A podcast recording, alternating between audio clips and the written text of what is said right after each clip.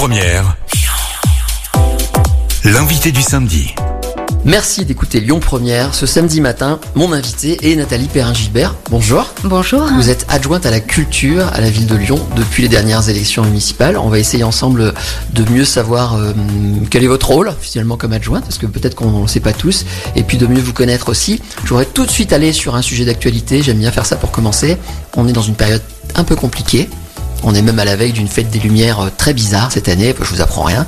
Euh, évidemment, les acteurs de la culture sont inquiets et souffrent énormément. Euh, comment vous réagissez par rapport à tout ça? Je sais qu'un fonds d'urgence a été mis en place très rapidement. Est-ce que vous pouvez nous expliquer à quoi ça sert, en fait, tout simplement?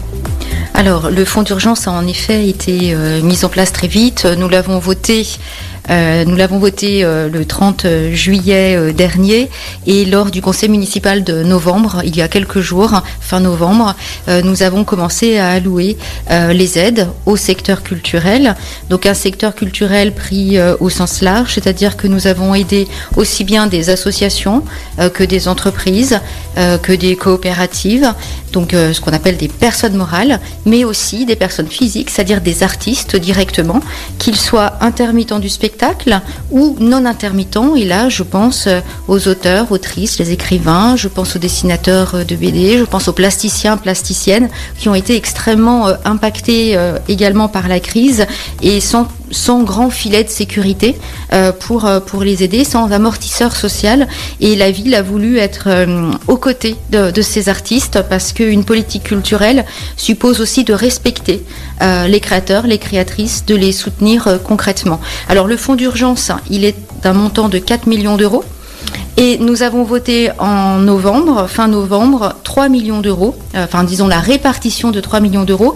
Et nous nous laissons euh, le premier trimestre 2021 hein, euh, pour allouer le dernier quart de ce fonds d'urgence parce que ben il a échappé à personne qu'il y avait eu un deuxième confinement, qu'il y avait eu un couvre-feu avant et que ces nouvelles mesures avaient de nouveau impacté le secteur culturel. On sait que début 2021 ça va être encore très compliqué pour les salles, pour les compagnies, les lieux. Certains ne sont, euh, enfin, attendent la reprise avec impatience euh, mi-décembre, mais ils ne sont pas tous sûrs de pouvoir euh, réouvrir. On attend encore des consignes ministérielles, de voir l'évolution sanitaire également. Donc, je crois que ce million restant du, du fonds d'urgence va être bienvenu pour accompagner la rentrée 2021. J'imagine que vous voulez rencontrer les acteurs de la culture. Vous avez déjà un ressenti de, de l'impact de cette crise. Qu'est-ce que vous avez comme, comme retour déjà? Alors, euh, j'ai ressenti une souffrance d'abord, dans la mesure où euh, les artistes ont besoin d'être au contact du public. Euh, la création, c'est aussi ce partage-là, c'est cette émotion. Là, je parle notamment du, spectacle vivant. les lieux, ben, un lieu fermé, il n'y a rien de plus triste. Je discutais avec récemment la, directrice de, de l'auditorium et elle me disait, mais en fait, même pendant les périodes de guerre, même sous l'occupation, les lieux culturels étaient restés ouverts. Euh, ça veut dire quoi euh, Fermer les lieux? Alors non pas qu'elle contestait la, la, décision, on est en période de crise sanitaire, mais je veux dire, euh, peut-être qu'on ne mesure pas encore l'impact de, ces fermetures de lieux, de cette culture qui n'est plus présente. Euh, sur, sur notre société. Donc il y a une inquiétude, il y a une souffrance. L'inquiétude, elle porte bien sûr sur les conditions euh, économiques, les conditions financières. Et par rapport à la reprise, c'est est-ce que le public va revenir euh, dans les salles ou est-ce qu'il va y avoir de l'inquiétude? Moi, en tant qu'adjointe à la culture, je veux rappeler que nous n'avons pas eu de cluster dans les. il n'y a pas de cluster parti des lieux culturels au moment, enfin, je veux dire, entre les deux confinements, tout le monde euh, dans le milieu du spectacle a très bien joué le jeu, les théâtres, les salles de cinéma, enfin, euh, les musées, les lieux d'exposition, avec euh, des mesures sanitaires respectées, des contraintes de jauge respectées, du matériel mis à disposition. Donc, il sera extrêmement important à partir de, mi-décembre, allez, je touche du bois, que les publics reviennent dans les salles, les spectateurs retournent dans les cinémas. il en va aussi, je, dirais, de notre euh, vie en commun. Euh, la culture, c'est évidemment une industrie, c'est évidemment de l'économie, mais c'est aussi euh, ce qui fait notre humanité, ce qui est un bien partagé. Et est-on vraiment humain sans culture Je ne sais pas. C'est une bonne question. Voilà. Merci d'écouter Lyon Première. Notre invité euh, ce samedi matin est Nathalie Perrin-Gilbert, l'adjointe à la culture à la ville de Lyon. Euh, on va y revenir à la culture évidemment, mais d'abord j'aimerais qu'on revienne un tout petit peu en arrière. On est quand même passé à une autre ère, mine de rien. Euh, il s'est passé quelque chose de presque, je vais pas dire révolutionnaire parce que le mot est connoté, mais quand même, il y a eu un vrai changement de majorité. Et vous, ça faisait un moment que vous connaissiez les rouages de, de la politique municipale à Lyon. Alors comment, à titre personnel, vous vivez cette époque? Est-ce que vous vous diriez que c'est révolutionnaire? Est-ce que comment vous, vous vivez cette chose-là Alors, je ne dirais pas que c'est révolutionnaire, mais je dirais que nous sommes euh, véritablement, en effet, dans, un changement, dans un changement d'époque. Vous avez, euh, enfin, le, mot d'époque est, juste. Euh, changement d'époque avec une équipe très renouvelée à, la tête de la ville de Lyon, dans, l'exécutif municipal, avec des hommes et des femmes très impliqués dans leur, euh, dans leur euh, mandat, très concernés par leur délégation. des élus qui, pour certains, certaines, découvrent la fonction d'élu, découvrent le fait de travailler avec une administration dans, la, dans une ville comme Lyon avec ses arrondissements, mais finalement cette découverte-là apporte aussi de la fraîcheur, apporte de l'enthousiasme. Euh, n'empêche pas euh, le travail, n'empêche pas le sérieux. Bien au contraire, moi ce que j'observe, c'est que au mois de mars prochain, euh, mars 2021, nous voterons notre plan de mandat, nous voterons euh, la programmation d'investissement euh, pour les six années à venir, c'est-à-dire neuf mois à peine après notre élection, notre installation à la ville de Lyon, malgré la période du Covid, malgré voilà ce, ralentissement malgré tout de la de la vie avec les contraintes de confinement, de visioconférence, etc. Nous serons prêts tel que nous l'avions dit au mois de mars, à euh, avoir un cap euh, chiffré pour la ville de Lyon avec une programmation pluriannuelle d'investissement qui sera ambitieuse, qui ne sera pas au rabais. la ville de Lyon va de l'avant avec une équipe qui va de l'avant. Alors sur des orientations politiques très claires, bien sûr, euh, de responsabilité euh, écologique. Euh, nous avons fait campagne sur un dernier mandat pour le climat. Donc c'est vrai que la question environnementale, la responsabilité écologique était très présente, mais également une responsabilité en termes de justice sociale accrue, avec également euh, la culture, évidemment, euh, j'en parle, euh, qui n'est pas vue comme une variable d'ajustement du mandat, du budget. mais là encore, le maire tient son engagement de campagne, à savoir la part du budget culturel est préservée dans le budget ville de Lyon. Donc, ce, sont des vrais signes politiques et des vrais choix politiques qui, évidemment, moi, me, ravissent. on a compris le côté sérieux, le côté anecdotique, le maire qui arrive en vélo, changement de culture vous savez, ça, c'est vraiment presque historique à Lyon. Est-ce que vous, par exemple, dans la culture, on vous dit il faut que ce soit vert quand on fait de la culture dorénavant? Non, non, non, pas à ce point-là. Non, parce qu'en plus, euh, voilà, je, on, veut aussi euh, nous faire porter euh, une image avec un certain dogmatisme ou comme si moi, en tant qu'adjointe à la culture, j'allais imposer une programmation qui irait avec l'écologie, je dirais, dans tous les spectacles. Non, bien sûr que non. le rôle d'un élu, et, qu'il soit ELV, vert ou pas, c'est de, de, fixer des orientations, mais de laisser évidemment dans le cadre fixé euh, des euh, démarches de liberté et c'est d'autant plus vrai euh, sur le secteur culturel et artistique. Par contre, les hommes et femmes de culture sont des hommes et des femmes, sont des citoyens et des citoyennes comme les autres. Ils sont situés dans le temps, dans l'espace, ils vivent comme nous la crise sociale, comme nous la crise écologique. Et évidemment que dans des spectacles, ces questions-là reviennent. les, les sais pas, un auteur de théâtre va vouloir travailler aussi sur, sur ces questions contemporaines qui vont l'interroger donc, euh, ces questions vont, euh, traversent les programmations, euh, mais c'était déjà le cas euh, depuis, depuis quelques années. Il n'y a pas de, de, de, consignes. Bon, par contre, en effet, moi, ce que je veux travailler avec les institutions, avec les lieux culturels, c'est une charte de responsabilité commune sur, sur la question écologique, sur les matériaux utilisés, le, le pourquoi pas le, recyclage de décors, de costumes aussi. J'étais pas si loin. Hein. Il y a quand même un petit verdissement du fonctionnement. en effet, ne pas être dans une société de consommation et de consommer jeter, mais de voir aussi comment euh, euh, on recycle certaines choses, mais et comment on recrée aussi et quelle économie sociale et solidaire naît aussi de, de, de, ce, de ce cycle-là.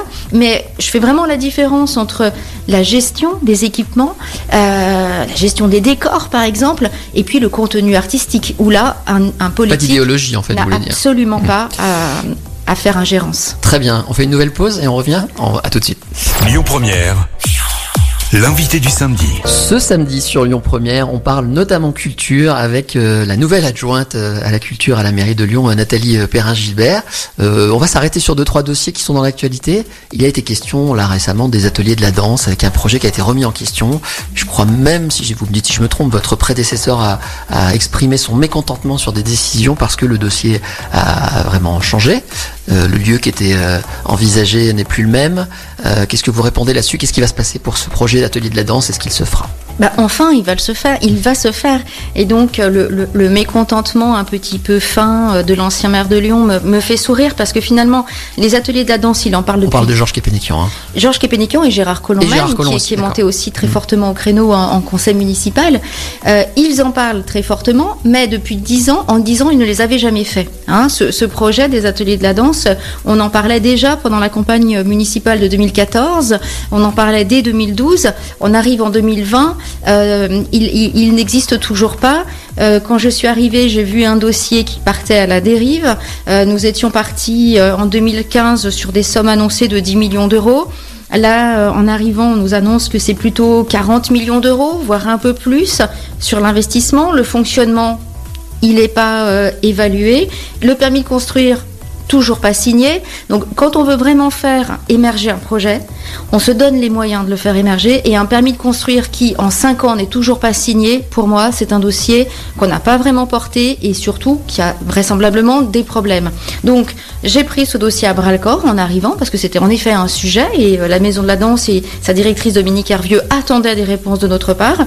J'ai ouvert le dossier, j'ai vu ce que j'avais à voir, à savoir un dossier pour moi à la dérive, mal Et on part dans le huitième, c'est ça Et on part dans le huitième. Hmm. On part dans le huitième, pourquoi? Proximité avec la maison de la danse. Euh, les futurs ateliers chorégraphiques seront à 500 mètres de la maison de la danse. Je réfléchis euh, enfin, de façon pratique, fonctionnement. Je trouve très bien que ces ateliers euh, de répétition, de création soient non loin de la, de la maison de la danse. Ça veut dire quoi de traverser la ville pour des équipes Voilà. J'imagine aussi euh, euh, un fonctionnement plus rationnel et donc peut-être moins coûteux pour les équipes. Et puis surtout le huitième arrondissement. il est important d'inscrire dans l'ensemble des arrondissements de la ville des projets ambitieux en matière culturelle et pas tout mettre sur toujours les mêmes quartiers. C'est l'ancienne maire du premier qui parle. Toujours sur la presqu'île, toujours sur le centre-ville, des équipements. Euh, il faut euh, rayonner sur l'ensemble des arrondissements. Je peux vous annoncer aussi que pour euh, la première fois depuis 5 ans, en 5 ans, la ville de Lyon va être aux côtés d'un projet qui m'est euh, cher, qui s'appelle la Cinéfabrique. Depuis cinq ans, la Cinéfabrique est installée dans le 9e arrondissement, un, arrondissement pourtant cher euh, à l'ancien maire euh, Gérard Collomb. En cinq ans, cet ancien maire n'a jamais voulu s'investir dans, dans, ce projet formidable qui, qui est une école nationale de cinéma qui forme des, des, jeunes hommes et des jeunes femmes au métier de l'image, du cinéma. 50% des étudiants sont boursiers. C'est une école reconnue par l'État qui délivre des diplômes euh, donc euh, certifiés, reconnus, euh, eh bien c'est dans le 9e arrondissement et je trouve ça essentiel aussi que des belles écoles, des grandes écoles d'enseignement supérieur soient sur le 9e. Et là pour la première fois, on va être aux côtés de l'État et la région auprès de cette école. Donc pour moi ça fait sens d'être présent sur des arrondissements que parfois peut-être la culture a un petit peu délaissé. Alors, juste un petit mot sur la halle Tony Garnier aussi, qui va rester publique, c'est la volonté du, nouveau maire, euh, avec une nouvelle direction, c'est ça? Qu'est-ce qui va changer sinon, à part ça? Alors, bah, déjà, c'est en effet confirmé euh, la halle Tony Garnier comme un équipement public Pourquoi Parce que pour mener une politique culturelle, on a besoin de budget, mm. je vous en parlais tout à l'heure, on a besoin aussi de salles et d'outils. Et sans outils, on ne mène pas euh, une vraie politique. Donc on a la chance d'avoir euh, une halle qui a été extrêmement bien euh, gérée, menée par son directeur actuel, Thierry Théodori. Thierry Théodori, ça faisait deux ans qu'il demandait à partir à la retraite, il a tous ses droits. Il ne partait pas parce que la ville de Lyon n'avait toujours pas pris sa décision est-ce qu'on le garde en établissement public ou est-ce qu'on cède la halle à des grands groupes privés, en DSP, etc. On a affirmé en deux mois, il nous a pas fallu trois ans pour réfléchir qu'on la gardait publique.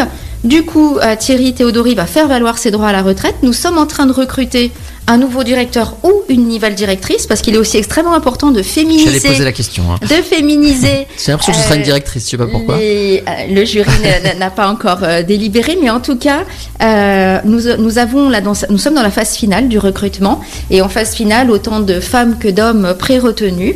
et en mois de janvier, là aussi, je vous le livre un petit peu en direct, nous voterons en conseil municipal le nom du nouveau directeur ou de la nouvelle directrice. Et quel va être son euh, sujet, ben, son sujet va être de faire évoluer la halle dans un environnement qui évolue aussi. Euh, il ne vous a pas euh, échappé, je pense, ni à vos auditeurs qu'il y a un nouveau projet dont on parle beaucoup qui va peut-être voir le jour, c'est cette grande salle Arena sur la ville de Dessine, avec là aussi une jauge de plus de 15 000 spectateurs qui pourrait faire concurrence d'une certaine manière à la halle Tony Garnier. on a le Covid l'a encore montré une économie culturelle et du spectacle qui forcément doit se euh, réinterroger et donc on va mettre euh, la halle dans cette réinterrogation-là sur euh, euh, sa jauge, le type de spectacle accueilli. Moi, je n'exclus pas que la halle puisse devenir un outil de coproduction, ce qu'elle n'est pas actuellement. elle est un lieu de diffusion.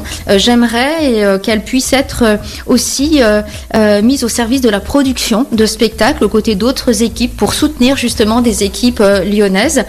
voilà, un outil au service d'une politique ambitieuse. Ça fait beaucoup d'informations. On va faire une nouvelle et on revient et je vais essayer de, mieux vous connaître euh, avant qu'on se quitte. À tout de suite.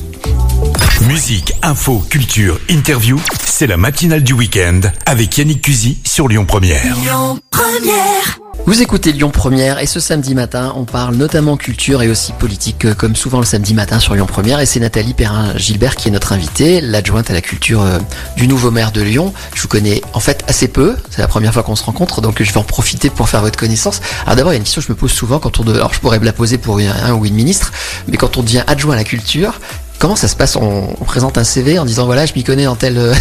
En musique, en peinture, parce qu'il faut tout connaître, non? C'est pas compliqué de devenir adjoint à la culture? C'est passionnant d'abord. Mmh. Euh, non, c'est pas compliqué. Euh, par contre, euh, je crois que ça nécessite une posture d'écoute. Bien sûr, je parlais de respect tout à l'heure, respect des équipes, qu'elles soient administratives ou créatives. faire ça, c'est valable pour toutes les disciplines. Oui, hein. bien sûr. là, il faut connaître ah tous les ben, arts, j'ai envie de dire. Petit à petit, oui. Et puis, alors après, voilà, j'ai j'ai un goût évidemment pour pour, euh, pour la culture, euh, pour euh, les arts, pour le théâtre, pour le cinéma, pour évidemment tous ceux que je ne vais pas citer vont, vont dire ah mince on n'est pas dans le non mais a évidemment un goût personnel pour pour pour la culture et puis surtout en tant que femme politique parce que c'est ça après tout le plus important la conscience qu'il y a une urgence culturelle. Il y a une urgence à soutenir la culture, encore une fois, euh, d'un point de vue économique, mais aussi en tant que euh, projet de société, euh, pour vivre ensemble, que ce vivre ensemble soit pas cette fameuse tarte à la crème qu'on entend partout, pour se dire ce que nous avons à faire ensemble, comment nous nous projetons ensemble, à partir de quel passé commun, avec quelle culture commune, et comment euh, y compris culture commune avec un S, euh, et ça implique aussi cette diversité culturelle-là, cette pluriculture, et puis comment on se projette ensemble euh, sur un projet de, société. Et il y a urgence à le faire. Nous sommes dans une société de plus en plus fractionnée, où la violence est présente. Et, et, moi, je crois que la culture a un rôle à jouer immédiat et urgent euh, sur ce climat euh, social, politique euh, assez assez nauséabond, j'ai envie de dire. Alors- et il faut aussi qu'on se donne les moyens de rêver ensemble. C'est presque Et un la- programme ministériel, hein, j'étais pas loin. Et la culture, c'est ce qui nous permet aussi de rêver, et ça, c'est essentiel. Je voulais vous mieux vous connaître et hop, vous repartez sur euh, la- la- la- les, Ah, grandes, voyez. euh, les grandes idées politiques, mais c'est normal. Vous êtes une femme politique. Je crois que ça me porte. Ben oui, et la semaine dernière, mon invité, qui était la maire de Vaux-en-Velin, m'a beaucoup parlé de la place de la femme. D'ailleurs, on m'en parle beaucoup en ce moment de la place de la femme en politique. Vous aussi, vous avez connu l'opposition et n'avez pas toujours été ménagé euh, par l'ancienne majorité, on s'en souvient. Comment ça se passe quand on est femme politique aujourd'hui Est-ce que ça s'améliore? Je pose toujours à peu près la même question, mais comment vous le vivez? Est-ce qu'on a évolué ou, ou pas du tout, en fait? On peut peut-être le dire. Alors, ça s'améliore. Enfin, moi, j'ai l'impression, ou en tout cas mon expérience personnelle, après, euh, elle n'est pas forcément. euh, je dis pas qu'elle n'est pas la vérité. Euh, enfin, je dis pas plutôt qu'elle est la vérité, mais mon expérience euh, tend à me montrer une amélioration. Euh, tout n'est pas gagné, loin de là. On le voit sur euh, la nature des postes, la nature des responsabilités confiées aux femmes. Moi, j'ai été euh, extrêmement agréablement, euh, non pas surprise, mais enfin, j'étais très heureuse de voir que notre première adjointe est une femme. Et ça aussi, je crois qu'à Lyon, on n'avait jamais eu de, on a toujours eu des premières adjoints. Et en plus, elle est adjointe aux finances, ce qui est plutôt normalement des, des, des, des missions qu'on confie, il faut le dire, à des hommes. Historiquement, oui. Donc voilà, c'est un exemple de, c'est un exemple d'évolution. Après moi, j'ai eu un double handicap, si je peux dire, c'est que j'ai commencé femme et jeune, euh, puisque j'ai démarré en politique à 23-24 ans. Alors que ça devrait être deux atouts, pardon. Eh C'est je- sauf- je hors- dire que c'est ça a pas des été- handicaps. ça a été un Je handicap. troublé quand vous dites ça. Dans, mais oui, mais dans la manière dont, euh, euh, alors à l'époque, hein, et, et tant pis, je, me, je donne mon âge, mais il y a 25 ans, des, des, des, des directeurs de service pouvaient vous regarder de très très très haut parce que vous étiez une jeune élue, et puis des, des, des remarques aussi euh, très désobligeantes et, de- d'hommes politiques. J'en ai évidemment essuyé plusieurs. Et après, il y a la question de l'opposition, c'est-à-dire que quand on est une femme euh, de conviction, euh, on va vous traiter d'hystérique. Quand on est une femme qui sait où elle va, on va dire euh, elle est autoritaire. Alors pour un homme, on va dire c'est bien, c'est un leader. Pour être femme, ça va devenir une hystérique autoritaire. Donc voilà. Donc oui, il y a encore des Et représentations ça, vous le digérez mieux maintenant avec l'expérience, Oui. finalement. Hmm. Oui, oui, mais, mais et, et, euh, et heureusement. Mais après, je, moi, mon rôle aujourd'hui, il est aussi dans la transmission. Il est dans la transmission. Il est de faire corps avec euh, euh, d'autres femmes, jeunes élus. Et moi, je, je, je suis ravie de, de partager mon expérience avec euh, les élus, euh, maires d'arrondissement ou adjointes de Grégory Doucet. Et, et je crois que dans, dans la nouvelle génération, euh, il y a une plus grande solidarité euh, entre femmes euh, que, que par le passé. En effet, on va être beaucoup plus à se serrer les coudes, à se à s'épauler, et, et ça, je le vis d'une manière très douce aussi et, et très heureuse. Alors, la culture, là où vous êtes, c'est là où vous vouliez être, ou vous avez une autre ambition, un autre domaine qui vous tenterait peut-être plus tard? Non, je, je, ne peux que remercier euh, Grégory Doucet de m'avoir euh, proposé cette, euh, délégation. Je crois que c'était la plus belle délégation qui pouvait m'être proposée. Il y a la question des droits, la question des droits humains, la question des droits fondamentaux de la personne qui, sont aussi un, engagement fort dans, mon parcours, mais que je rejoins sur certains aspects par, la- avec la culture.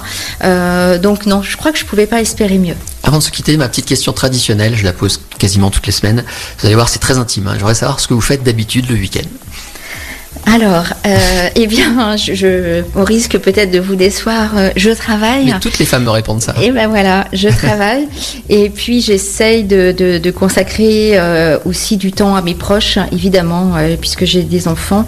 Ben voilà, donc des amis et un peu de temps pour mes proches, mais malheureusement encore beaucoup, beaucoup de travail, de la lecture. Euh, J'espère très vite de nouveau du cinéma, des expositions. Bah, c'est moins qu'on vous souhaite. En tout cas, merci d'être venu sur Lyon Première. Merci à vous. Vous avez euh, porte ouverte. N'hésitez pas à passer quand ça vous tente. Merci On vous recevra beaucoup. avec plaisir et bon week-end à vous. Bon week-end à vous. Musique, info, culture, interview, c'est la matinale du week-end avec Yannick Cusy sur Lyon Première.